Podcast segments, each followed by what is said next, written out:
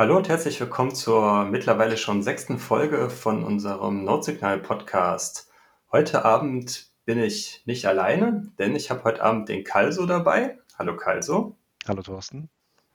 Und das war's. Ja, äh, denn der Jan Paul ist nämlich heute Abend nicht dabei. Interessanterweise oder traurigerweise eher so gesagt. Und ähm, deswegen muss der Kalso mir jetzt bei der Blockzeit aushelfen. Was haben wir denn für eine Blockzeit? Vor fünf Minuten kam der letzte Block rein äh, mit der 420.368. Perfekt, vielen Dank. Ja, wie ich gerade schon erzählt habe, ist der Jan Paul ist heute Abend nicht da und dafür bin ich hier mit dem Kalso zusammen. Den Kalso kennt er ja dann auch schon aus den Buchclub-Folgen, die jetzt ja die ersten beiden schon online gegangen sind. Und äh, ich hatte ja schon ich weiß nicht, ob ich es bei Twitter angekündigt hatte, hat, oder hat, hatten wir ein bisschen geschrieben, dass wir ein bisschen was verändern wollen und dementsprechend wird jetzt der Kalso, aber auch der Martin und der Chris, die ihr ja vom Buchclub kennt, werden jetzt dann uns je nach Bedarf oder Besetzung oder wer halt Lust und Zeit hat, uns unterstützen im, im, Pod, im Podcast, auch in den normalen Folgen, sodass ihr dann deren Stimmen dann auch hört. Wie fühlst du dich dabei? Ja, sehr gut. Also tatsächlich, als wir angefangen haben, den Buchclub zu machen und ihr erzählt habt, dass ihr einen Podcast gründet, äh, dann war man schon so ein bisschen neidisch und dachte, ey, da will ich auch mitmachen. Und ganz cool, dass es sich so ein bisschen auch in die Richtung entwickelt. Also ich habe Lust drauf und freue mich auf die nächsten Folgen. Bin gespannt auf die Themen und auf das Thema heute vor allen Dingen. Ja, genau. Ähm, es ist halt einfach so, wenn man privat äh, ganz viele andere Dinge im Kopf hat, dann das wird jeder wahrscheinlich nachvollziehen können, dann ist es halt einfach äh, schwierig, jede ja, Woche wirklich regelmäßig zu können. Und da ist es dann schon gut, wenn man dann äh, andere Leute oder wenn man eine breitere Basis hat, die, wo man dann je nach Bedarf oder je nach, äh, je nach äh, Zeit und Verfügbarkeit dann so ein bisschen durchvariieren kann als großes Vorbild äh, machen die 21 Jungs das ja auch. Und äh, ich glaube, das, das ist ein ganz guter, guter Weg, wie wir dann auch hier ein bisschen auch ähm, Varianz auch reinbekommen. Jeder, jeder von uns hat andere Themen, die er schwerpunktartig besser kennt und dementsprechend wird es dann, denke ich mal, auf jeden Fall eine, eine coole Runde, dass ihr dabei seid. Auf jeden Fall dann schon mal vielen Dank äh, und gucken wir mal, wie es heute wird. Sehr gerne. Danke, dass wir dabei sein können. Kein Problem, natürlich. Ähm, genau. Worüber wollen wir heute Abend reden? Möchtest du mal ein bisschen was erzählen? Soll ich starten?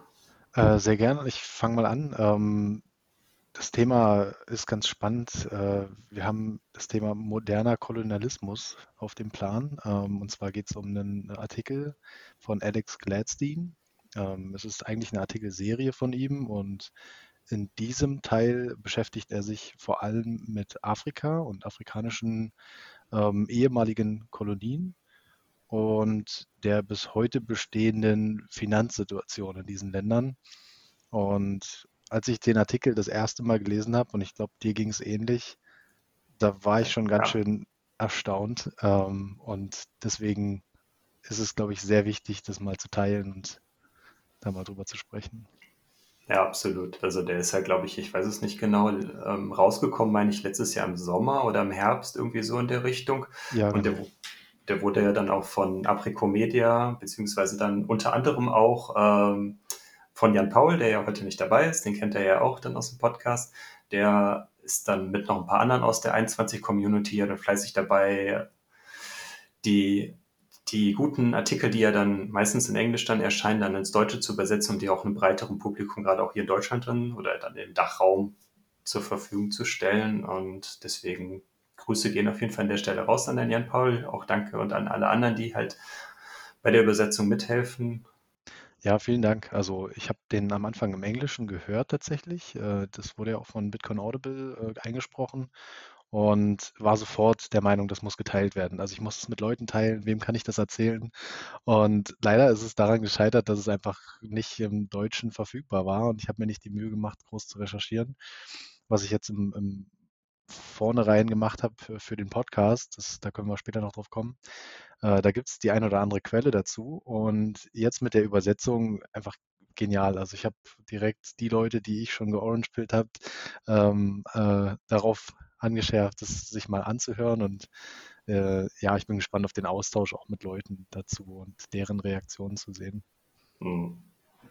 Ja, jetzt gerade auch, dass es, ähm, dass ja auch ein Community-Mitglied von 21 hatte den ja dann auch in der Lesestunde dann auch eingesprochen, also dass die den, dass man den dann auch in Audioform in Deutsch dann, wo er dann vorgelesen wurde, dann zur Verfügung hat. Und jetzt gibt es eigentlich keine großartigen Ausreden mehr, äh, sich das, was in diesem Artikel steht, nicht in irgendeiner Form zu, zu Gemüte zu führen, aus meiner Sicht. Und es ist wichtig, finde Genau, ich. Also es ja. ist ein, Sehe ich auch so. Ähm, das geht mir sowieso bei, den, bei diesen Artikeln so, dass man das leichter auch verstehen kann, wenn es einem vielleicht auch mal vorgelesen wird. Und gerade im Deutschen äh, hat es mir sehr geholfen, weil es doch im Englischen recht voll war mit Fakten und ich das Gefühl hatte, wenn, wenn das alles stimmt, was da gerade erzählt wird und ich das auch noch richtig für mich übersetzt habe, dann ist das schon echt harter Tobak. Und ähm, ja, jetzt hat, kann man sich es im Deutschen anhören und es ist tatsächlich so, wie ich es mir vorgestellt und übersetzt habe. Ähm, ja, deswegen hört es euch da an. Also wir teilen das in den Shownotes auf jeden Fall. Ähm, genau. rein in die Übersetzung und wir gehen gerne mal die Themen durch. Ja. Genau, wir können ja noch mal ganz kurz noch mal was zum Alex Gladstein selber sagen, derjenige, der Autor, der, also der den Artikel im englischen Original verfasst hat. Ähm, der ist Chief Strategy Officer von der Human Rights Foundation und die Human Rights Foundation ist, wie der Name schon sagt, eine, eine NGO wahrscheinlich, die sich für den Schutz von Menschenrechten weltweit einsetzt. Und was auch noch vielleicht noch interessant zu wissen ist, die, die Human Rights Foundation betreibt auch einen eigenen Bitcoin Developer Fund, der dazu da ist, um Bitcoin-Entwickler, die halt im Bereich Privatsphäre, Menschenrechte und all diesem Bereich halt ähm, bei der Weiterentwicklung zu Bitcoin beitragen mit Geld oder mit materieller Ausstattung. Ich denke eher primär, dass die, dass die dann ähm, ein Funding oder Grants dann bekommen für ein Jahr oder wie lange auch immer, um dann un, in Anführungszeichen sorgenloser dann an ihren, an der Entwicklung von Bitcoin weiterzuarbeiten. Und finde ich eigentlich eine coole Sache. Also ich weiß nicht, wie ist deine Meinung dazu? Ja, das ist sehr wichtig. Also ich habe schon mit einigen Entwicklern gesprochen und habe so das Feedback bekommen, dass die Finanzierung mit das Schwerste ist, ähm, den Job zu machen. Und René Pickard ist ein gutes Beispiel. Er entwickelt hier viel für, für Lightning und hat gerade ähm, äh, einen ziemlich gute, guten Durchbruch ähm, erzielt mit dem, mit dem Routing. Und äh, ja, er, er ist komplett davon abhängig, dass Leute ihn dabei unterstützen, das zu entwickeln. Und man sieht ja, was es bringt, ne? wenn Leute sich 24-7 mit dem Thema beschäftigen können und da noch richtig Fortschritt, ähm, den, den Fortschritt voranbringen. Ähm, ja, da hilft es. Und die Human Rights Foundation ist halt eine richtig große Nummer. Da kommt hoffentlich was zusammen und wir packen auch die Spendennummer von denen in die Show Notes. Das heißt, da kann sich jeder mit ein paar Satoshis beteiligen. Genau, die nehmen, nehmen halt auch, auch natürlich passenderweise auch Spenden in, in Bitcoin, äh, also auch On-Chain und auch Lightning, also beides nehmen die an.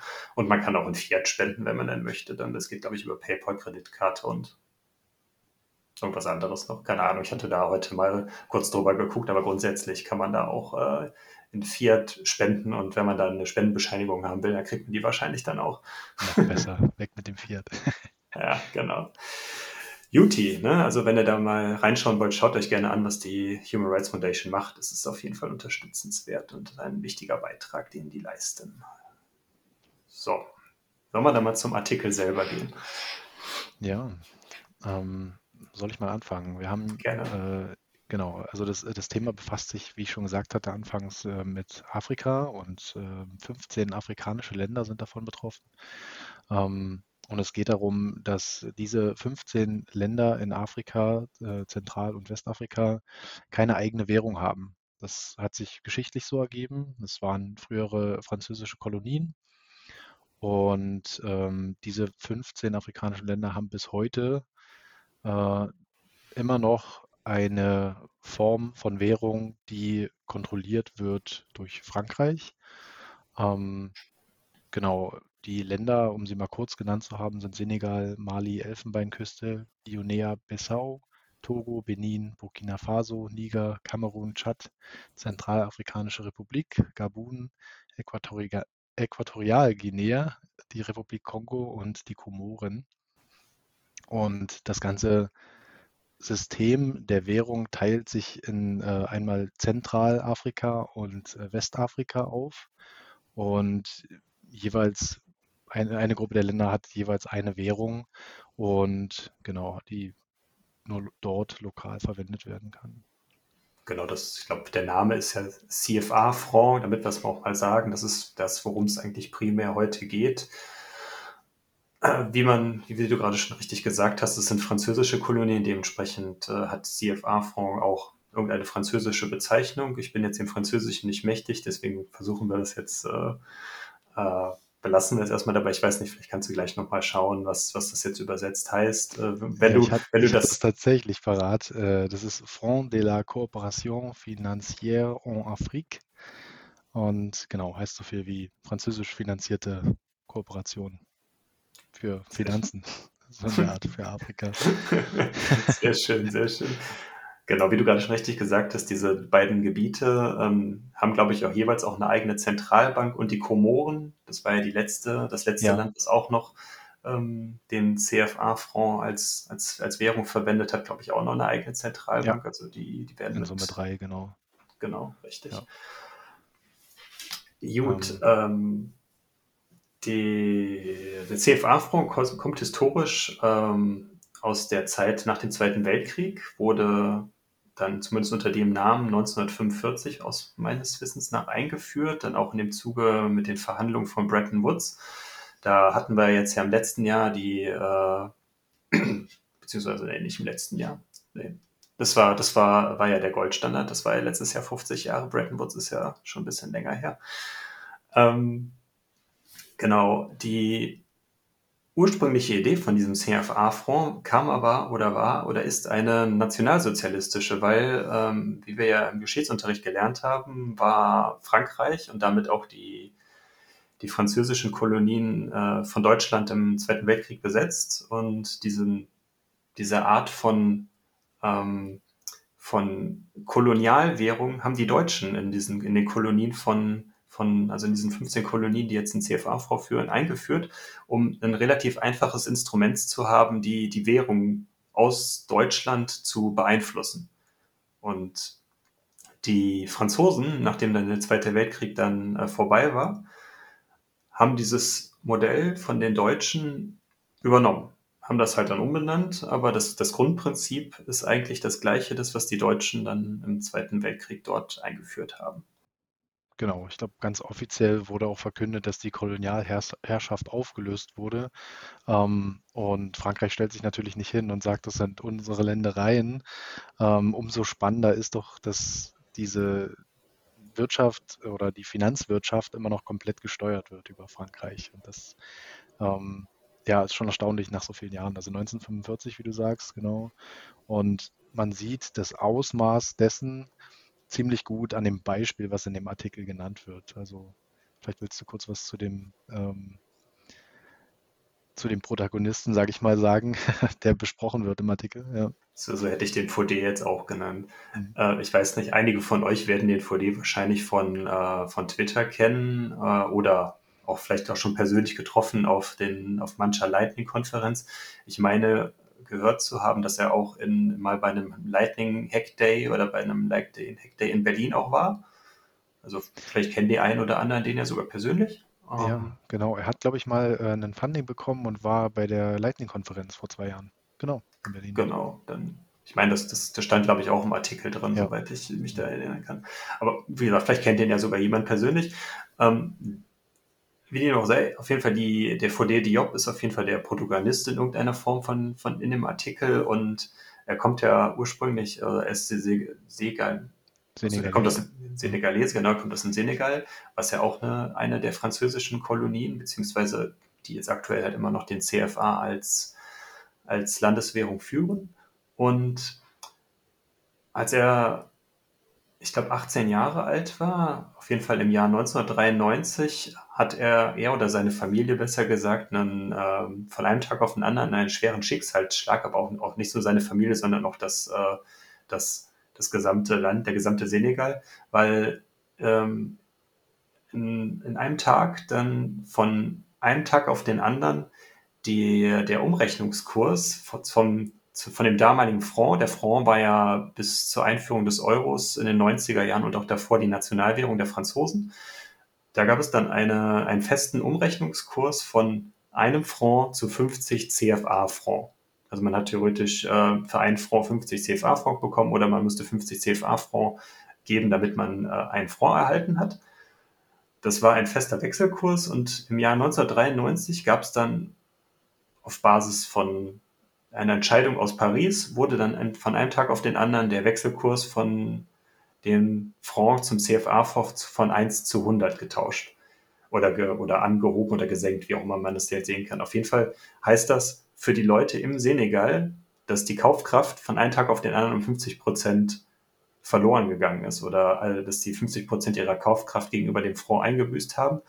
Und dadurch, dass der Franc die Referenzwährung für den CFA-Franc war, weil kein Wechsel zu einer anderen Währung möglich war für die Leute im Inland, war das faktisch eine 50-prozentige Enteignung für alle Leute, die Barvermögen oder die Giral oder Bargeld gehalten haben. Und das ist schon krass.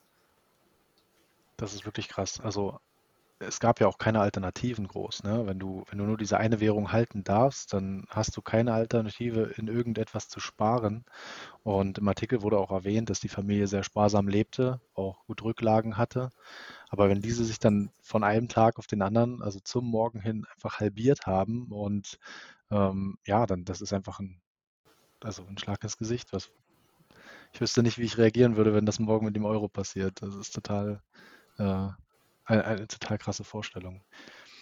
Ähm, und du hattest ja vorher schon erwähnt, äh, dass, dass die Zentralbanken aufgeteilt sind in diese einzelnen Regionen und dort das Geld verwaltet wird.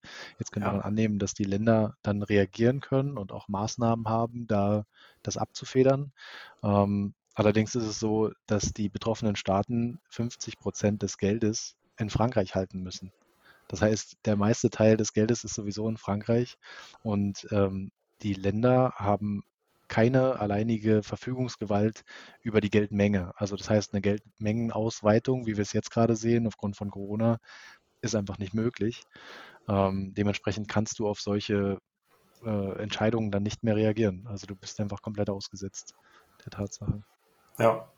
Und alleine schon die, die Abhängigkeit, die dadurch einfach besteht, dass äh, dass selbst wenn, wenn, wenn diese Länder ähm, erfolgreich wirtschaften sollten und, sage ich mal, Überschüsse generieren, sei, sei es durch, äh, durch Exporte, sofern das denn funktioniert, da kommen wir nachher noch, so wie das mit den Importen und Exporten generell funktioniert, ist auch noch ein krasse, krasser Teilbereich davon, dann musst du ja trotzdem von diesen, 50, von diesen Überschüssen direkt wieder 50 Prozent in die Reserve nach Frankreich beziehungsweise nach Paris zur Zentralbank äh, überweisen, weil du ja eine Verpflichtung gegenüber denen hast, dass, dass diese 50-prozentige Reserve dann immer eingehalten werden muss. Und dementsprechend wandert das Geld dann sofort wieder dann nach Frankreich oder in die EU in der jetzigen Zeit oder zur EZB.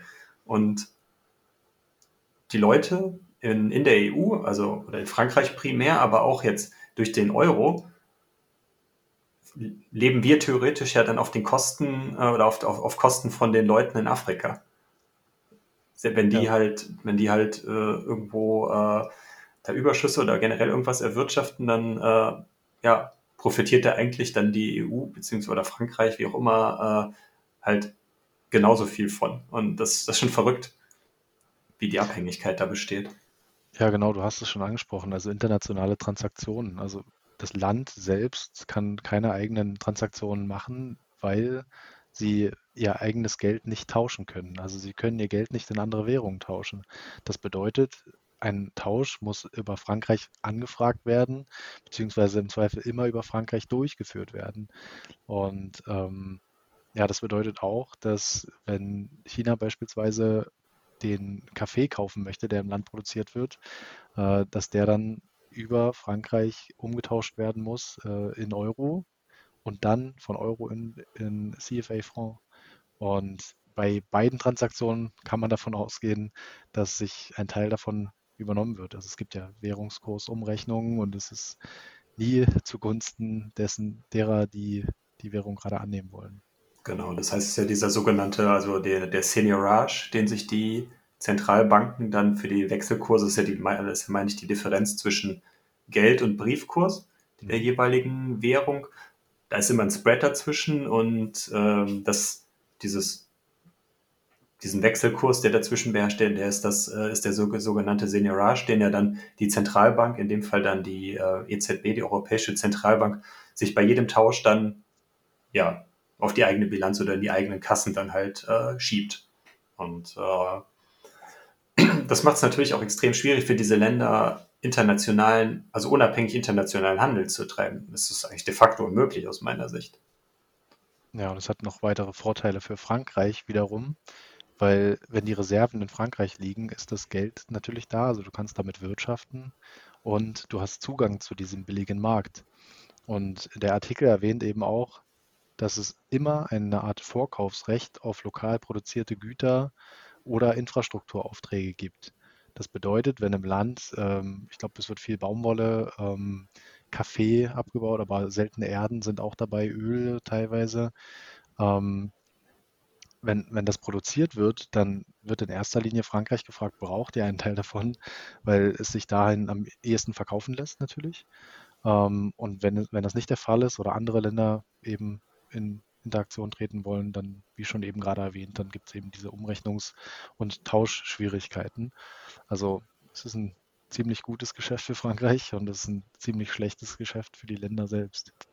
Genau, die, die, die Wahrscheinlichkeit, dass wenn, wenn ich durch aufgrund von der sehr schlechten Währung, die sowieso nur gegen mir gegenüber umgerechnet oder umgetauscht werden kann, Zugriff auf Ressourcen habe, die sowieso jedes Land halt braucht oder die ich in regelmäßigen Abständen, wie jetzt gerade gesagt, seltene Erden zum Beispiel. Ich glaube, die Republik Kongo ist ja, glaube ich, so was das angeht, so die der Haupt ab das Hauptabbaugebiet für die, ich weiß gar nicht, was es jetzt alles ist, äh, aber das wird ja häufig in dem Bereich dann genannt, dann, ja. dass da extrem viel Bergbau bzw. Äh, Mineralien abgebaut werden, die jetzt. Genau, auch sogar Diamanten in der Region. Ähm, und Uran hatte ich gesehen, wird da abgebaut. Also es ist äh, eine sehr äh, rohstoffreiche Region der Welt. Hm. Und wenn man da halt dann 20, weiß ich nicht, ich sage jetzt mal platt gesagt, 20% Discount gegenüber dem restlichen Weltmarkt bekommt, warum sollte Frankreich da dann jemals Nein sagen? Also ja. die haben ja eigentlich gar keinen Grund, weil die haben halt einen Dauerdiscount auf Ressourcen und ja, wie du gerade schon gesagt hast, also für, für Frankreich selber ist es, äh, ist es halt extrem äh, lukrativ, mhm. diese, diese, dieses Szenario, diese Situation. Und, aber ganz im Gegenteil dann dazu, die äh, die Leute vor Ort in, in, den, in den afrikanischen Staaten, ja, die arbeiten halt eigentlich dann unter Wert. Ja, so ist es. Also man liest auch, wenn man sich zu dem Thema beschäftigt, äh, schnell davon, dass die Länder selbst nicht produzieren oder weiterverarbeiten, sondern eben nur diese Rohstoffe vermarkten können äh, und dementsprechend natürlich auch wenig ähm, alternativen Handlungsspielraum haben, äh, auch untereinander wenig handeln können, weil wenn ich nur Baumwolle produziere, und alle Länder um mich herum Baumwolle produzieren, dann habe ich den Bedarf nicht, diese zu handeln. Und das war eigentlich der Grundgedanke von diesem, von dieser lokalen Währung, dass die Länder untereinander gut handeln können, weil eben die Gemeinschaften diese Währung verbindet. Und genau, du hattest noch ein, ein, zum Teil des Artikels ähm, hattest du noch in den Notizen erwähnt, dass es äh, gut ist für die Kreditvergabe für das Land. Kannst du das besser erklären? Also das, das hat sich mir noch nicht genau erschlossen. Ähm, gehen wir mal davon aus, ein Land ist solvent. Also hat, oder hat, hat sich in irgendeiner Form einen Überschuss erarbeitet und ähm, die sind liquide und, und, und können, äh, wollen, wollen halt irgendwie investieren, das Land. Dadurch, durch, durch, durch diese Kopplung an den, an den, äh, an den Euro, beziehungsweise an den, damals an den Franc, konnten die Länder natürlich nur Kredite bei, in Frankreich aufnehmen respektive jetzt bei der Europäischen Zentralbank. Das bedeutet, dass durch diese, ähm, durch diesen, ähm, dieses Verhältnis der, der, sag ich mal, der, der Liquidität oder der, der, der Solvenz der beiden Vertragspartner, in dem Fall Frankreich und den, nehmen wir mal den Senegal, wobei der Senegal wahrscheinlich noch ein relativ gutes Beispiel äh, ist, aber nehmen wir mal die, äh, den Kongo als Beispiel. Ähm, wenn der Kongo sich halt Geld leihen will bei Frankreich, dann nimmt Frankreich natürlich extrem hohe Zinsen, weil die Wahrscheinlichkeit, dass, die, äh, dass der Kredit äh, nicht äh, zurückgezahlt werden kann, fälliggestellt wird, wie auch immer, ist durchaus größer, als wenn Frankreich äh, Deutschland Geld leihen würde, als Beispiel. Und dementsprechend sind die Zinssätze in die Richtung sehr hoch. Aber auf der anderen Seite, wenn, wenn ähm, jetzt sagen wir mal der Senegal oder Togo oder wer auch immer Frankreich Geld leihen möchte, dann kann sich durch die Solvenz von Frankreich relativ leicht Liquidität beschaffen von den, äh, von den jeweiligen Staaten, weil die Zinssätze ja da dann mal wieder dieses Ungleichgewicht von, äh, von der, von der re relativen Stärke, nenne ich es jetzt mal, der Wirtschaftskraft dann einfach ausgeht. Dementsprechend sind die Ratings ja dann auch dann eine andere. Okay, und das ist das, was ich keine Alternative. Mein. Ja, ja, jetzt verstehe ich es. Also sie haben auch einfach gar keine Alternative, irgendwo anders hinzugehen und zu sagen, wir nehmen den Kredit so nicht in der Form. Von daher friss oder stirb sozusagen.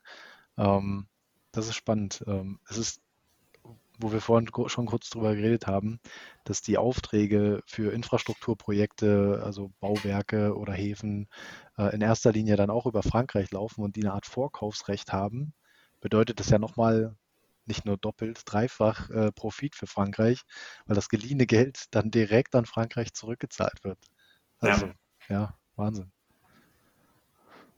Genau. Und die Kredite stehen natürlich dann, wenn, äh, wenn in dem jeweiligen afrikanischen Land ein Infrastrukturprojekt gebaut wurde, sind die Verbindlichkeiten ja dann auch trotzdem immer noch dann da und die müssen ja auch mhm. zurückgezahlt werden. Ne? Also Frankreich stärkt in dem Sinne dann die, die französischen Unternehmen die ja dann Aufträge dann aus Afrika bekommen, plus dann noch dann das Geld, was dann äh, der afrikanische Staat an, äh, an die französische oder an die europäische Zentralbank in dem Fall dann, oder wer auch immer dann der, der äh, Schuldner in dem, oder der, der Gläubiger in dem Fall ist, der das Geld dann erhält. Dann aber trotzdem fließt, fließt in beiden Fällen Geld dann wieder dann zurück nach Frankreich.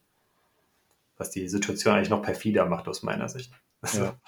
Im, Im, Artikel wird, wird, sogar erwähnt, dass es noch Hilfsfonds gibt, also dass es einmal im Jahr eben eine große Spendenzahlung gibt, die dann aber auch materiell begründet ist. Erinnerst du dich dran, dass, dass kurz darüber gesprochen wird, dass äh, sogar also Bücher gedruckt werden, beispielsweise für die Schulen oder für die Bildung und was das im Land quasi dann auch bewirkt, also dass im Land natürlich die, die Landessprache oft Französisch ist ähm, und dass in den Schulen dann diese Bücher gelehrt werden. Und wenn ich den Artikel drucke oder die, die Bücher über mein Land oder über die geschichtliche Entwicklung, dann stelle ich mich natürlich so dar, wie ich dargestellt werden möchte. Und so war sogar ein Beispiel in dem Artikel, dass äh, ein Mädchen interviewt wurde, die eben ihr, ihr Leben lang dachte, die Franzosen seien die schlauesten Menschen der Welt. Mhm. Also das mal dahingestellt. Und ähm, dann erst mit der Chance, später reisen zu können, begriffen hat, was quasi gelehrt wurde. Also was der Unterschied zwischen der Realität und, und der Bildung war in dem Moment. Äh, ja, auch Wahnsinn, ja, Fakt, was das angeht, ja. Äh, genau, das war ja dann, wenn, wenn man halt überhaupt keine Ahnung hat, irgendwie wie im Vergleich dazu jetzt dominant eigentlich die USA oder wie, wobei Frank Französisch ist natürlich schon viel gesprochen in, in der Welt, wenn man so die reinen wenn man das auf die Anzahl der Menschen sieht, ist, glaube ich, Frankreich, glaube ich, die drittmeist gesprochene Sprache der Welt, würde ich jetzt ja. mal vermuten. Ich denke, als erstes ist halt klar Englisch, zweite ist definitiv Spanisch. Ja. Das ist wahrscheinlich auch noch ein großer Abstand dann zu Französisch als dritter Stelle, würde ich mal vermuten. Und äh, aber klar, wenn du halt dann in der Situation bist, dass du den großen äh, Gönner spielen kannst und äh, dann halt auch beeinflussen kannst, was da dann für, für Lehrmaterialien hingeschickt werden. Natürlich, äh, wie du es gerade schon gesagt hast, äh, machst du dann natürlich dann äh, primär dann welche, die dann um die Stabilität oder die, den, die, ich, ich finde, also das ist die, dass die geläufige Meinung in Afrika oder in diesen, in diesen Staaten halt bleibt, Frank Frankreich ist ja ganz toll. Natürlich. Ja, ja. Also, Und die Entwicklung, also das, das zeigt er in dem Artikel dann auch ziemlich schnell,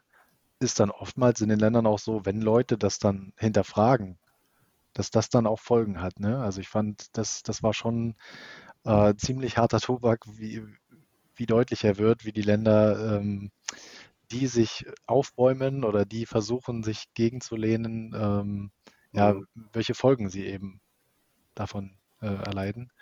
Ja, definitiv, besonders jetzt dann im letzten, letzten Jahrhundert dann. Also das war die, die Beispiele, die aufgeführt worden waren, ja primär dann so in den, zwischen den würde jetzt mal sagen, zwischen den 60er und den 90er Jahren irgendwo in mhm. dem Bereich primär, ähm, wo er dann, wie du gerade schon davon gesagt hast, dann äh, Leute gezielt auch von Frankreich dann unterstützt wurden, die halt den, die, die Währung, also den CFA-Fonds unterstützt haben.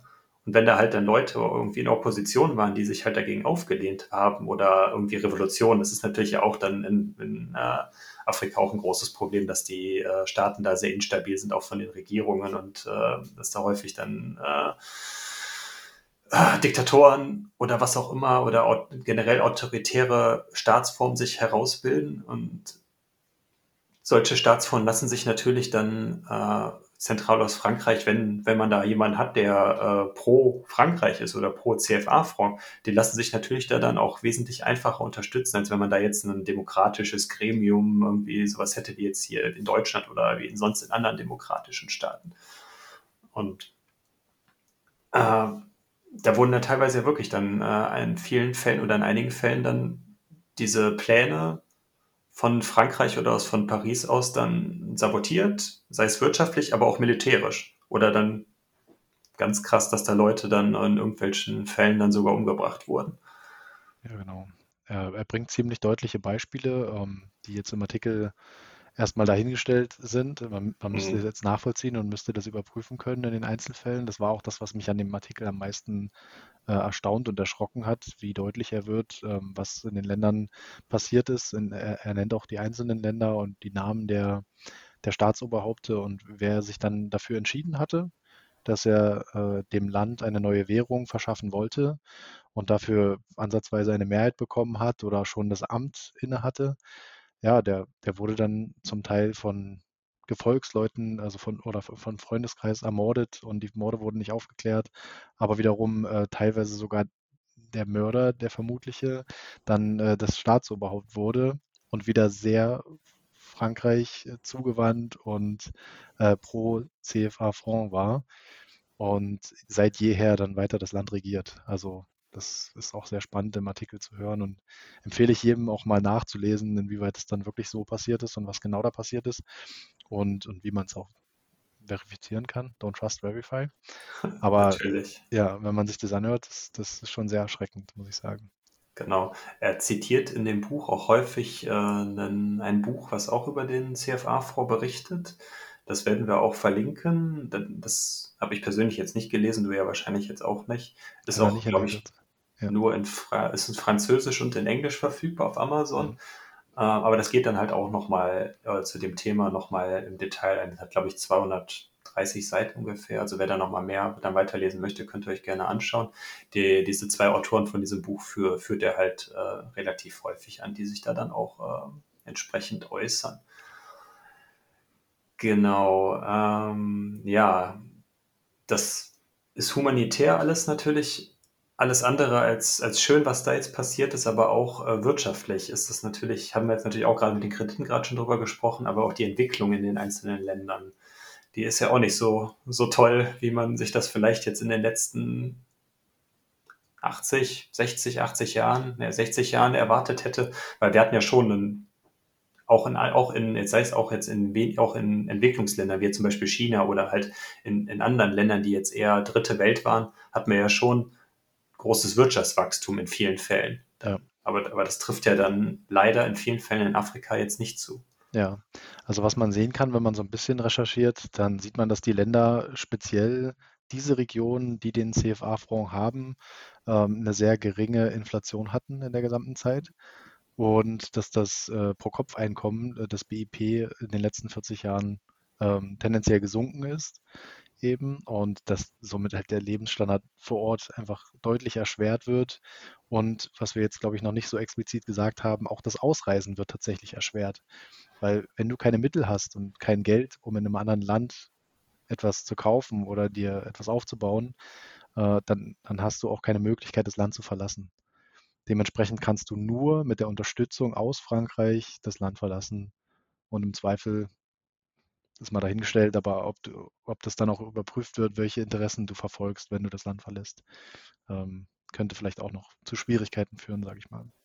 Ja, ich, das haben wir jetzt aktuell gerade nicht aufgeschrieben, aber ähm, an irgendeiner Stelle wird im Artikel auch erwähnt, dass, glaube ich, in der Zeit von, hm, ich glaube, es war halt dann seit der Einführung, glaube ich, von 6, äh, 46 bis ich weiß es nicht, wann, bis wann das Datum halt war, aber im Endeffekt hat durch diese ganzen Abwertungen, die der CFA-Fonds immer gegenüber dem Fonds, beziehungsweise aber auch dann gegen dem, gegen jetzt, dem jetzt Euro äh, erdulden musste, ist ja auch immer wieder Kaufkraft für die jeweiligen Länder verloren gegangen. Und da ist dann natürlich auch dann genau das, was du gerade beschrieben hast. Wenn sich dann halt die Lebenssituation immer weiter verschlechtert, hat man ja auch keine Möglichkeit oder, oder die, die wenigsten Leute vor Ort haben die Möglichkeit, überhaupt sich Flüge oder, äh, sag ich mal, andere Arten von Reisen leisten zu können, um zu sehen, okay, es gibt noch, es gibt noch eine andere Welt außer äh, die, die, dieses riesige Framing, was, so kann man es ja eigentlich bezeichnen, was Frankreich da äh, ja. mit, mit ihren Materialien und ihrem ganzen Kram halt eigentlich macht. Das ist ja ein riesiges Framing und äh,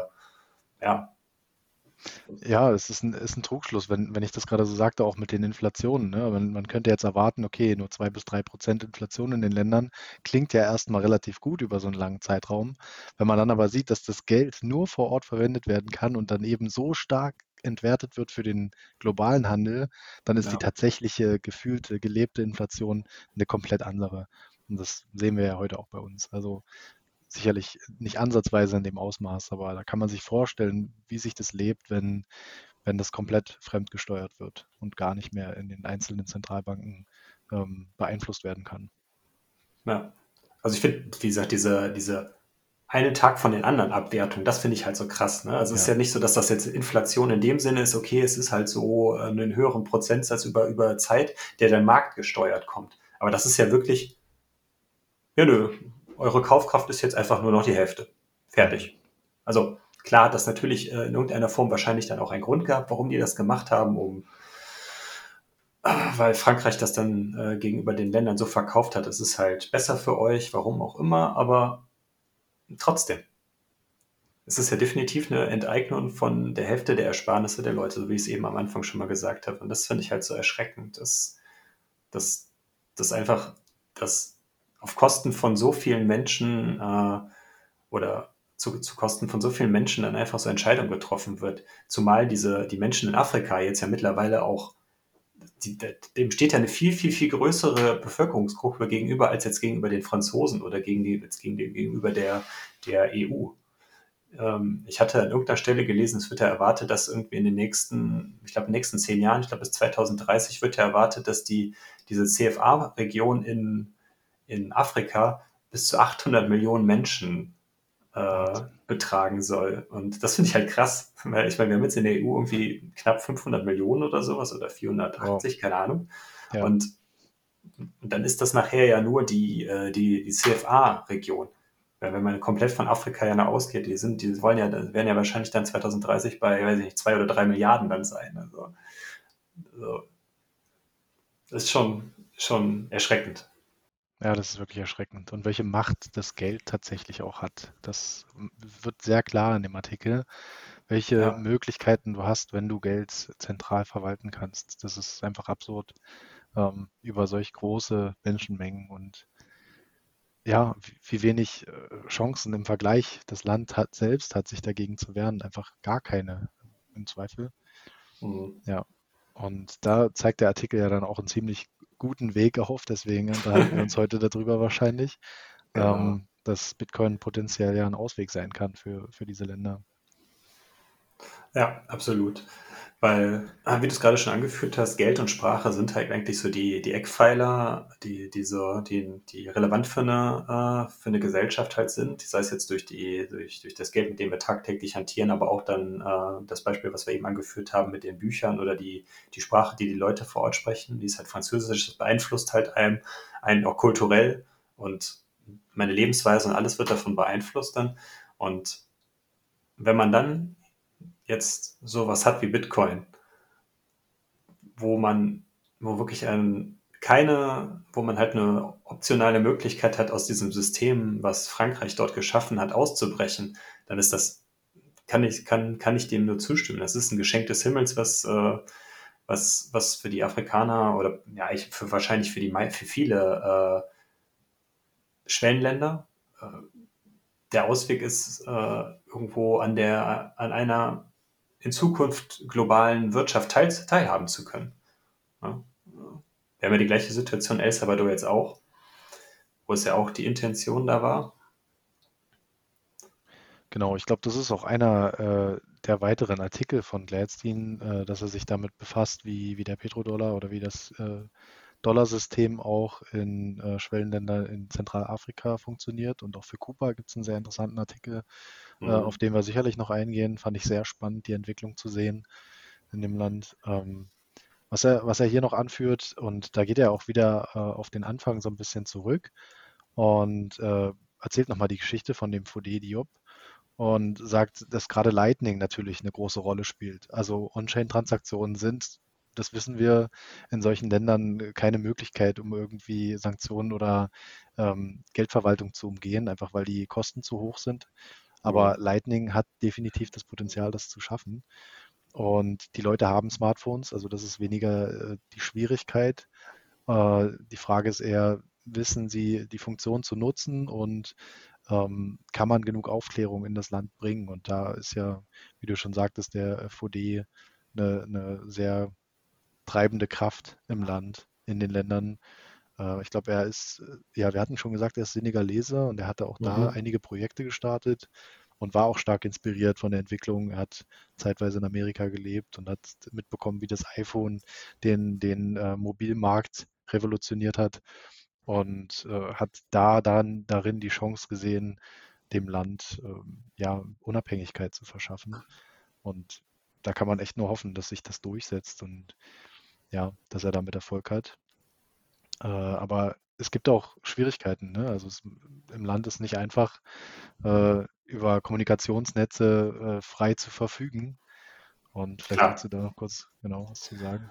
Ähm, kurz noch mal kurz zu dem Thema, was du gerade vorher gesagt hast. Dass, Ja, ähm, ich hatte nämlich gestern hatte ich noch eine Dokumentation über Bitcoin in Afrika geguckt. Die ist jetzt, glaube ich, schon ein bisschen älter. Äh, auch auf YouTube kann ich, können wir gerne mal verlinken, wenn, wenn das für jemanden interessiert. Geht jetzt primär nicht äh, um Lightning. Ich glaube, das ist auch alles noch davor entstanden. Also da ging es dann primär um, äh, um Sachen wie, ähm, wie Bitcoin selber, also primär On-Chain, würde ich jetzt mal vermuten. Ähm, waren halt auch so, so Beispiele genannt, wie dann Leute vor Ort dann äh, Bitcoin für die Weiterentwicklung von in Afrika verwendet haben. Da war dann ein Beispiel, das war glaube ich in Südafrika. Da war ein, ein Unternehmer, der hat halt Smart Meter, also der hat halt so einen, ähm, Stromzähler gebaut, der eine Verbindung zum Bitcoin-Netzwerk halt hatte. Und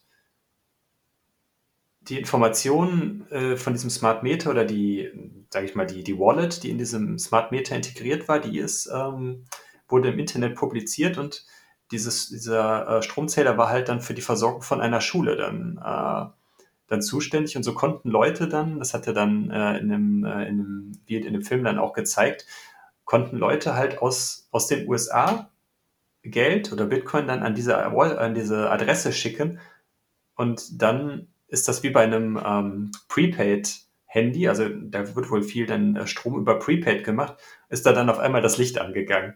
Und das ist auch ein total schönes, äh, schöne, äh, schöner Anwendungsbereich, dass man einfach so von anderen äh, Ende der Welt, man schickt halt einen kleinen, für, für die westlichen Länder einen kleinen Betrag danach äh, irgendwo hin und da geht dann halt in der Schule dann, wenn es dunkel ist, das Licht an und die äh, Lehrer oder die Schüler können halt dann äh, weiterlernen. Das ist halt total schön, so sowas dann halt.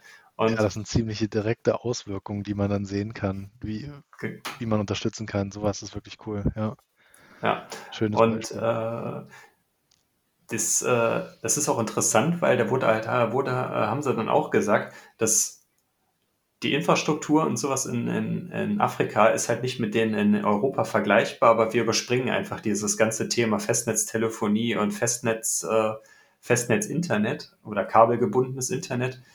Das ist ja der Unterschied oder der Vorteil da, da ist die, die, die Versorgung mit mobilem Internet besser als die Stromversorgung zum Beispiel. Und das ist da, deswegen ist das eigentlich, das, was du gerade eben auch gesagt hast, weniger ein Problem, dass man Internet Ort halt hat, weil das ist sogar in den vielen afrikanischen Ländern sehr gut ausgebaut. Ja, genau. Und der Artikel geht aber noch auf eine Schwierigkeit ein, und zwar, dass, dass die Länder auch äh, dem Französischen der Hoheit für die Telefonie und das Internet unterliegen und dass es da auch Bestrebungen gibt, ob das jetzt bewusst ist oder nicht, aber diese Verbindungen zu ähm, unterbrechen. Äh, und was es natürlich schwierig macht, weil wir wissen, dass zumindest für die Nodes du eine konstante Internetverbindung brauchst und die Blockchain zu synken. Ähm, und dafür hatte der VD eben auch eine Initiative gestartet äh, und Entwicklungen gestartet für, für lokale Funktechnik. Mhm. Ähm, und dann von angrenzenden Ländern die Internetverbindung mit zusätzlich anzuzapfen und einfach als Backup zu nutzen. Also spannende technologische Möglichkeiten, die es vielleicht auch jetzt erst so richtig ermöglichen. Jetzt, wo wir weltweit zumindest äh, günstig an solche Sachen kommen. Und ich glaube, GoTenna war da ein Partner, mit denen sie da experimentiert haben, aber auch, glaube ja, unabhängige ähm, Technik, die da verwendet wird. Ja, also er beschreibt da ja dann auch, dass da viel dann übers Lightning-Netzwerk gemacht wird. Und das sind ja auch die Sachen, die wir jetzt ja heute auch schon sehen, sowas wie Sphinx Chat oder wie Breeze, dass, dass man einfach einen, noch eine zusätzliche, dass man Applikationen einfach auf Lightning draufbaut und dass man da dann äh, auch damit eine neue Ebene schafft, die dann wieder neue Funktionalitäten ermöglicht. Und wenn das Lightning so als klingt jetzt eigentlich schon komisch, dass man Lightning als Basislayer bezeichnet dann. eigentlich ja, ist es springen wahrscheinlich den Base Layer sogar, die Leapfrog so, die On-Chain und gehen, springen direkt auf Lightning. Ich glaube, das war auch so eine, eine Genau, Stelle, genau. Und wenn, wenn das halt dann da helfen kann, weil das ja das, die Lightning äh, äh, basiert ja auf Onion Routing und dadurch ist es ja dann auch über Tor, dass es ja eh dann schon so auf einer abstrahierten Ebene vom Internet eigentlich läuft, weil man dann immer ja dann sich dann an die, über die Tor, ich glaube Relays heißen sie ja, oder die, die, die Endpoints halt, über die man dann halt zugreift, sowieso schon in so einem eigenen Netzwerk sich befindet. Und wenn man darauf dann ja noch das Lightning-Netzwerk baut, dann bietet das definitiv halt Chancen für, für die Länder. Gerade wenn man halt so Problemen ausgesetzt ist, dass die, äh, dass der Mobilfunk oder der Internetprovider in dem jeweiligen Land bei nehmen wir mal hypothetisch an, es gäbe wieder irgendwelche Aufstände von, äh, dass irgendwie Opposition den CFR wieder abschaffen will, äh, dass da dann halt dann das Internet nach außen abgekappt gekappt wird und die Leute halt keine Möglichkeit mehr haben, ähm, ja, darüber zu berichten oder mit, mit der Welt zu kommunizieren. Ich meine, jetzt vor ein paar Wochen, als das in Kasachstan losging, äh, war es ja ähnlich. Da war ja dann auch das Internet für, für eine Zeit lang dann weg oder ist immer noch weg. Ich weiß es gar nicht mehr so genau, aber da war ja dann auch so ein Blackout vom, äh, vom Internet dann. Ja, auch da war das große Thema in der Bitcoin-Community, weil die Miner ja dann auch abgeschnitten waren. Ich glaube, wir hatten auch da wieder ja. so einen sehr starken 10, 12-prozentigen Einbruch im, im, in der Hashrate. Also da sieht man schon, was das für einen Einfluss hat, wenn man noch das Internet kontrolliert und keine alternativen Möglichkeiten hat. Da gibt es ja auch schon Blockstream-Bestrebungen, Satellitenverbindungen ähm, aufzubauen und lokal die Leute zu unterstützen, was in El Salvador jetzt schon passiert und was sicherlich in Kasachstan der ein oder andere meiner jetzt in Erwägung zieht danach. Ja. Äh, was man eben auch sieht, und es war auch noch Teil des Artikels, dass die äh, Weltmächte, die Weltbank, der WEF, dass die natürlich ein sehr großes Interesse daran haben, dass das sich nicht durchsetzt. Und da kann man auch so ein bisschen mehr nachvollziehen, was für die im Zweifel dranhängt, wenn man solchen Artikel hier liest und die, die Einflüsse, die wir auf solche Länder haben und in welchem Luxus wir leben, auf, auf Kosten dieser Länder. Ähm, ja, da ist einigen Leuten sehr stark daran gelegen, dass das so bleibt. absolut. Und gerade wenn du jetzt gerade schon äh, WEF oder die Weltbank, die ja amerikanisch beziehungsweise europäisch, aber zumindest halt in der Dollarwelt unterwegs ist. Wenn man das Szenario, was wir jetzt gerade von, äh, von Frankreich uns hier angeschaut haben, ne? und welche Maßnahmen äh, Frankreich in den letzten 50 oder 60 Jahren äh, durchgeführt hat, um die Stellung von Frankreich in diesen Ländern zu erhalten. Und wenn man das dann jetzt auf, äh, auf, auf die USA dann oder die, die WEF oder sowas dann äh, hoch äh, extrapoliert, ich weiß nicht, ob das, das richtige Wort dafür ist, aber dann denkt man sich natürlich, okay, wofür sind denn die Staaten dann fähig, um das halt zu verhindern? Ne? Also das macht einem ja dann irgendwie auch schon wieder Angst. Dass, äh, äh, also auch wenn da halt viele immer drüber gewitzelt haben, ne? aber äh, es ist ja dann, wenn man sich diesen Artikel zu Gemüte führt, dass dann äh, die USA irgendwie wegen Befriedung dann mit dem, mit dem Militär in El Salvador einrückt, äh, ist er ja dann gar nicht mehr so weit weg. Ja, da wird gerne nicht. drüber gemimt und gespaßt, ne, dass das äh, die Demokratisierung des Landes dann erfolgt sozusagen. Genau, genau. Ja, so, ne? ähm, ne? Und das, das bringt mich auch zu dem Punkt, wie ich auf diesen Artikel reagiert habe. Also als, als du mich gefragt hast oder als ihr beiden mich gefragt habt, ob ich hier mit reinkomme und dass wir über diesen Artikel reden und ich mir dann nochmal die deutsche Übersetzung auch angehört habe, genau die Vorlesung, äh, da hatte ich kurzzeitig echt Bedenken. Zum einen, sollte ich mir das anhören auf einem Telefon, was mit meinem Namen verbunden ist, was komplett äh, auf meine, meine Personalien zurückzuführen ist?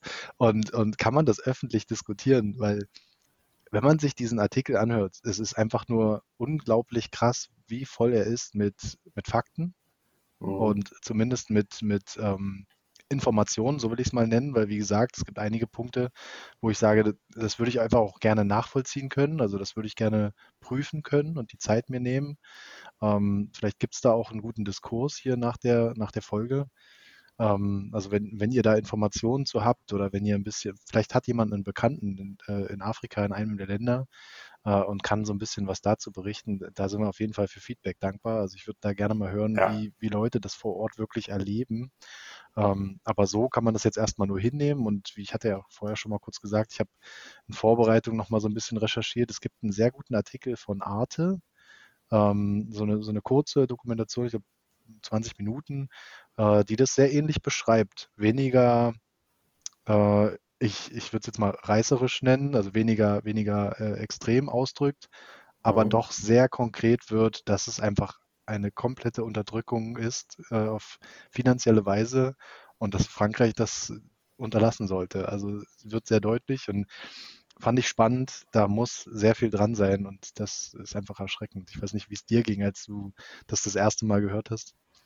Ja, kann ich gerne gleich was zu sagen. Jetzt, wo du gerade erzählt hast mit dem äh, Dokumentation von Arte, das macht die Sache ja noch prägnanter, weil Arte ist ja eigentlich auch ein französischer Sender. Also das genau, macht die Sache ja noch verrückter ja, eigentlich. Ja, ne? so ist es. Und, und die Moderation ist auch in Französisch. Und das fand ich spannend, ähm, weil ich auch dazu gerne einfach mal Feedback hätte. Also wie nehmen ja. vielleicht Franzosen das wahr? Vielleicht ist es bekannter für in, in Frankreich, wissen das äh, die französischen ähm, Zuhörer vielleicht, also wer, wer auch da Bekanntschaft hat. Ich fände das mal spannend ähm, zu hören äh, oder ein Feedback zu bekommen, ob, ob sowas dann im Geschichtsunterricht auch vorkommt, mit Sicherheit. Ich meine, das ist ein Riesenteil von Frankreichs Geschichte und es zieht sich einfach bis heute. Ich meine, da kann man ja dann auch nicht im Geschichtsunterricht sagen, so, jetzt machen wir das Buch zu. Äh, das, das geht halt weiter. Und ja, das ist spannend wie viel Aufmerksamkeit auf dem Thema liegt und vor allen Dingen, wie viel Aufmerksamkeit hier nicht vorhanden ist. Also mir, mir war das Thema komplett neu ja, und ich, ich finde es einfach so unglaublich schockierend. Und ich habe das Gefühl, ich muss das jedem erzählen. Ich muss das jetzt mhm. unbedingt teilen, weil das, das, kann doch nicht ungesehen bleiben. So geht es mir, wenn ich das anhöre. Ja, definitiv. Ja, nochmal eine Anmerkung zu dem, was du gerade gesagt hast. Auf der anderen Seite, wenn das natürlich in Frankreich bekannt wäre, die Franzosen sind natürlich in der, in der Situation, die profitieren davon. Auf jeden ja, Fall. Wir profitieren auch extrem davon, das will ich gar nicht abstreiten. Also ich glaube, die ganze ja. Euro-Region ähm, hat da für mich unbewusst, aber für viele wahrscheinlich auch unbewusst einen riesen Vorteil von, weil äh, die Güter, die wir dort abnehmen, ich meine, all die Rohstoffe werden in jedem Land gebraucht und du hast es vorhin so schön gesagt, was man da einfach für einen für einen Weltmarktvorteil hat darauf mhm. direkt Zugriff zu haben und vielleicht, und wenn es im Zweifel 5% wären, ich denke, es ist mehr, ähm, Rabatt kriegt, dann ja, das, das, das willst du um jeden Preis verteidigen, diese Tatsache. Ja, absolut. Und äh, nochmal ein Kommentar zu der, äh, zu der Arte-Doku, die können wir gerne verlinken. Die habe ich auch noch nicht gesehen, würde ich mir gerne mal anschauen. Gerade äh, meine Freundin guckt auch immer sehr gerne Arte-Dokus und äh, ist auch spannend, weil sie hat auch einen Bezug zu Frankreich, ja, zumindest aber nur urlaubsmäßig. Irgendwie ich war bisher noch nie in Frankreich. Die, diese Informationen, die darin jetzt äh, enthalten sind, halten mich auch ein bisschen davon ab, irgendwie nach Frankreich zu fahren. Ich weiß es nicht, aber äh, ist vielleicht kindisch, kann man vielleicht sagen, aber auf der anderen Seite äh, Nee, irgendwie, ich ja. habe da jetzt so eine innere Abneigung dagegen, irgendwie das noch, äh, da noch in irgendeiner Form zu unterstützen.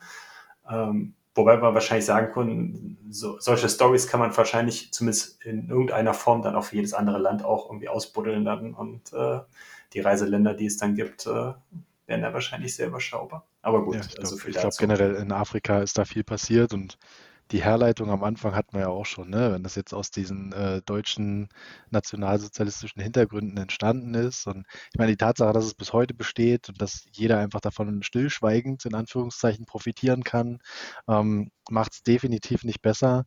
Aber ich, ich glaube, wir haben da alle, ähm, ja, das so ein bisschen an unseren Händen kleben. Und mhm. es ist einfach, es ist Zeit, darüber zu sprechen und sich das anzuhören und anzugucken und, und daran zu arbeiten, dass die Leute einfach eine, einen Ausweg finden. Und ich glaube, den haben wir jetzt. Also das, das ist halt wirklich so, ja. so ein Lichtblick ähm, am Ende dieses Artikels auch. Was man viel hört, finde ich, von Senegal, ähm, irgendwie komischerweise oft von Senegal tatsächlich, dass, dass eben aber auch viele Scam-Coins unterwegs sind. Also ich habe da von einigen äh, Shitcoins gehört, die sich da positioniert haben und ähnliche Sachen versucht haben oder, oder zumindest vermarktet. Und also ja, da kann man von halten, was man möchte. Ich glaube, am Ende äh, unabhängig ist, ist keiner dieser, dieser Coins. Und es wäre halt schön zu sehen, wenn, wenn die Aufklärung gut funktioniert und wenn die Stimmen für Bitcoin einfach lauter sind und klarer sind. Ja, das ist halt dann wieder das Problem, wie es so häufig ist, mangels die, die mangelnde Bildung dann. Ich meine, das Thema Bitcoin ist sowieso ultra komplex und ich meine, wie lange haben wir gebraucht, um zu erkennen, den Unterschied zwischen Bitcoin und allem anderen ja. aus dem Crypto-Space, nenne ich ihn jetzt mal. Und natürlich sind da dann eine relativ ungebildete Bevölkerungsgruppe, die nun mal in Afrika in großen Teilen vorherrscht, natürlich die idealen Opfer dafür auch ja. äh, Teil der, der Doku, die ich gestern geguckt habe, ähm, war halt auch eine, die, die auch ähm, wegen ihrem kranken Sohn äh, wollte sie halt, um zusätzliches Geld zu bekommen, äh, ist sie halt dann auch da irgendwie in dem Bereich äh, dann halt auch auf Scammer reingefallen. Und später dann äh, hat sie sich dann dazu entschlossen, äh, Bitcoin-Bildung zu verbreiten dann. Und oh, äh, das war ihre Lehre daraus. War also auch ja. eine spannende Story. Also verlinke ich auf jeden Fall die, Story, die, die Dokumentation und äh, dann könnt ihr euch die auch mal angucken. Aber da hat man auch schon so ein bisschen gemerkt, dann, dass so. Würde ich mir gerne mal ansehen. Hatte ich, hatte ich noch nicht gesehen. Da fällt mir ein, dass äh, ein guter Freund von mir jetzt gerade erst in Simbabwe war und ähnliches mhm. vorhatte, zumindest auch ähm, Notes mitgenommen und auch Aufklärung gemacht hat. Und ich bin auf sein Feedback gespannt. Ich sehe ihn demnächst und ähm, tausche mich dazu mit ihm aus. Und das, das erste Feedback, was ich aber schon bekommen habe, und das hat er so ähm, zwischendurch mal geteilt, ist, dass die Leute vor Ort weniger an Bitcoin interessiert sind, als tatsächlich an einer Lösung, ähm, ja, wirtschaftlich agieren zu können und, und mhm. stabile Nahrungsquellen zu entwickeln, einfach die Solartechnik nutzen zu können, also Photovoltaik. Ähm, Schulen zu bauen, Brunnen zu bauen, solche Sachen. Das ist natürlich, das, das sind erste Probleme und, und höchste, also die gilt es als erstes zu lösen, so rum. Und erst dann kannst du wirklich äh, an Bildung und dann wiederum auch an, an technologische mhm. Lösungen denken.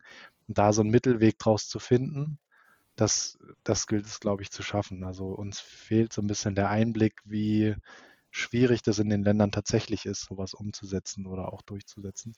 Ja. ja und auch die, die Bildung voranzutreiben. Ja. Ich weiß nicht, warst du schon mal in Afrika in irgendeiner Form? Also jetzt äh, zumindest ich war in nur in Südafrika. Die sind ja noch tatsächlich sehr weit ähm, entwickelt, ja. so fortgeschritten. Ja, also ich war vor 2019, genau, war ich in Gambia. Das ist auch in Westafrika. Das ist aber ein, äh, das ist, wird quasi vom Senegal umschlossen. Das ist aber ein, ein Land, was äh, eine britische Kolonie war. Also da ist Landessprache Englisch und die benutzen natürlich dementsprechend nicht den CFA-Franc. Mhm. äh, die haben halt eine eigene Landeswährung, wo aber Hoffentlich auch. Äh, keine englische, ja. Nee, ist eine eigene Währung, aber die äh, haben auch jahrelang, äh, ich glaube 2017 oder 2018 sind die im Endeffekt erst aus der aus der Diktatur beziehungsweise aus äh, haben die sich von zumindest aber friedlich von ihrem äh, autoritären Führer haben sie sich entledigt und äh, ja, da geht es seitdem dann aber auch, dass sich das Land öffnet und ein bisschen aufwärts dann. Aber jetzt in einem von den äh, französischen Ländern war ich, wie gesagt, noch nicht. Oh, spannend. Aber spannend, dass es das Land geworden ist. Also, wie kam es ja, auf das? War, war eher so. Wir haben, ich wollte mal nach Afrika und ich wollte halt richtig nach Afrika. Ja. Also ich finde jetzt äh, Marokko oder Ägypten, Tunesien ist natürlich vom Kontinent auch Afrika, aber hat, finde ich, mich jetzt, ist jetzt kulturell nicht das Afrika, was ich sehen wollte. Und das war jetzt im Endeffekt, dass es da äh, ein relativ günstiges Angebot gab. Deswegen bin ich damals da dann hingeflogen für zwei Wochen. Und äh, ja, bin da auch ja. ziemlich dann auch tief dann in die, auch eingetaucht dann in so das Leben. So war schon spannend dann, weil ich da auch auf der Hochzeit sogar war. Also wow. ja, ja, ja, war schon, war schon cool. Aber ähm, Ja, den Aufruf, den du gerade gemacht hast, auf jeden Fall. Äh, also wenn ihr, wenn ihr jemanden kennt aus, aus, aus der Region, wenn ihr, oder auch Franz, Franzosen, die halt dann auch was dazu sagen können, meldet euch gerne bei uns. Also da wollen wir ja gerne mehr erfahren und äh, auch, wir können auch gerne da dann mal dann auch hier, hier drüber sprechen, wenn ihr mögt. Also das Angebot steht und ich glaube, das ist hier spannend, da nochmal eine Fortsetzung zu machen. Haben wir noch was zu dem Thema CFA jetzt heute zu sagen? Ich glaube, das macht es ziemlich rund. Das ist, glaube ich, echt wichtig, sich das mal anzuhören. Du hast es am Anfang gut gesagt. Man hat kaum eine Ausrede, wenn es einem vorgelesen wird. Man kann Ja, das mal so zwischendurch äh, schieben. Wobei ich sagen muss, man muss gut zuhören. Es ist wirklich randvoll mit Informationen. Also es kommt ein Fakt nach dem anderen und es wird natürlich auch über viele Länder geredet. Ähm, aber wenn man so dieses große Ganze verstehen will, dann kommt man um den Artikel nicht drum rum. Äh, hm. und um die Shownotes auch nicht, genau. Um die alternativen Informationen dazu, um mal auch so ein bisschen das einordnen zu können.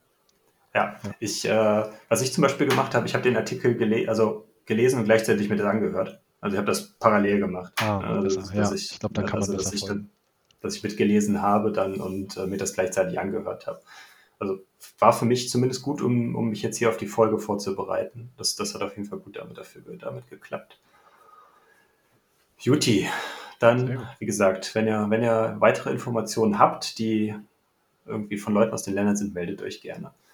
Ähm, ja, noch eine kurze aktuelle äh, Punkt auch zu dem Thema, was du gerade eben schon mal angesprochen hattest, mit dem bezüglich dann, ähm, wenn das Internet weg ist oder wenn dann die Kommunikationsmöglichkeiten generell zusammengebrochen sind, ähm, habt ihr wahrscheinlich auch mitbekommen, auch wenn es medial sehr unterrepräsentiert war aus meiner Sicht, war, dass äh, es da in der Nähe von Tonga, also im Pazifischen Ozean, dass da ein Unterwasservulkan ausgebrochen ist und damit dann auch ein Tsunami ausgelöst wurde, der Tonga zum Teil verwüstet hat.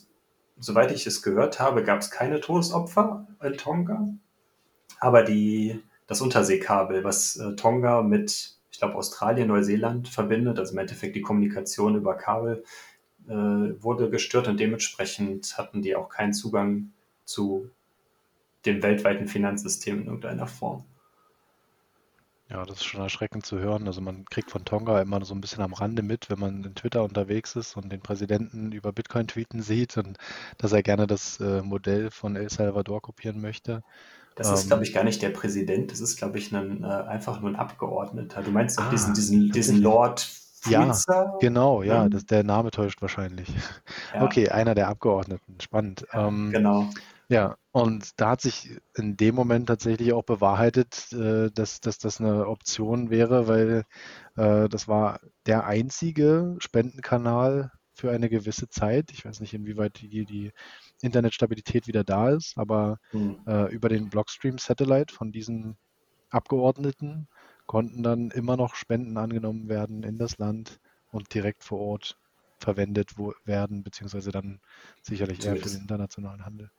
Ja, oder zumindest dann, dass man halt, wenn man halt sieht, okay, da kommen Spenden rein, da ist ein gewisser Betrag, den wir halt erhalten haben, dass man dann halt zumindest irgendwie Garantien aussprechen kann, okay, äh, wir haben hier eine gewisse. Summe, die können wir, können wir für den Wiederaufbau zur Verfügung stellen und äh, ich garantiere dir hiermit, dass du was auch davon bekommst. Ne? Also, dass man einfach schon Gewissheit hat, dass da halt ein gewisser Betrag einfach zur Verfügung steht. Ja, Und natürlich, senden geht ja bei diesen Blockstream-Satelliten leider nicht, aber zumindest hat, empfängt man ja dann die On-Chain-Information. Und das, das ist halt eigentlich schon witzig, wenn man immer so sagt, äh, wenn so, so Kritiker über Bitcoin sprechen, aber was ist denn, wenn der Strom weg ist? Weil wenn das Internet weg ist, dann, ne? ja. Und äh, Und jetzt zeigt sich, dass das genau das Erste ist, was wieder funktioniert. Ja, also ja, genau, hast, oder, oder weiterhin, dass das die ganze Zeit weiterhin ja, funktioniert. es hat Ne? dauerhaft funktioniert. Genau so ist es, ja. Genau. Ähm, wenn ihr, wenn ihr wollt, dann ähm, könnt ihr da gerne auch ein paar Sats auch hinschicken. Äh, ich denke, die Leute da vor Ort können das ganz gut gebrauchen. Und ähm, da gibt's auch dann äh, der Blog-Trainer auf der Webseite, äh, haben die darüber berichtet und die, den Artikel werden wir euch mal verlinken. Da ist dann auch eine Spenden. On-Chain-Adresse hinterlegt, wo, wo ihr dann was hinschicken könnt, wenn ihr wollt. Da, da ist dann auch was über eine entsprechende Telegram-Gruppe verlinkt.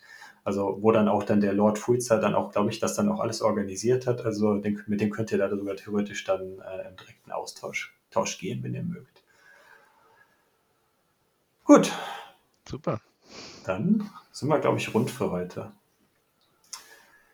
Dann kann ich eigentlich nur sagen, danke Kalse, dass du dabei warst. War, ich glaube, es war sehr cool. Also es war, war, war mega rund fürs, für so in der Konstellation. Ja, danke euch, dass ich dabei sein durfte nochmal und ich Ja, freue mich auf die weiteren Themen, also auch mal auf den Austausch so über ähm, einfachere Themen vielleicht auch, weil es ist tatsächlich ein, ein, ein ziemlich krasses Thema gewesen heute, sehr politisch, sehr Mhm. ähm, dramatisch vielleicht, um es so zu formulieren und Ja, äh, ich, ich freue mich über die folgenden Themen auch. Ja, ja, genau. Wie wir es gerade eben ja schon mal ange angerissen haben, wir werden die anderen Artikel vermutlich auch äh, von Alex Gladstein auch nochmal dann besprechen in dem Format, weil jede, jeder Artikel, den er geschrieben hat, war bisher irgendwie spannend. Ich glaube, den Artikel von Kuba habe ich sogar noch gar nicht gelesen. Also äh, ist auf jeden Fall auch auf der, auf der Liste dann für, für in der Zukunft. sehr gut. Gut, dann kann ich nur sagen, folgt uns bei Twitter, bewertet uns bei Apple und bei Spotify, wenn ihr mögt, wenn ihr, wenn uns, wenn euch das gefällt, was wir hier machen. Und in dem Sinne kann ich euch nur sagen, schönen Abend. Macht's gut. Danke, ciao, ciao.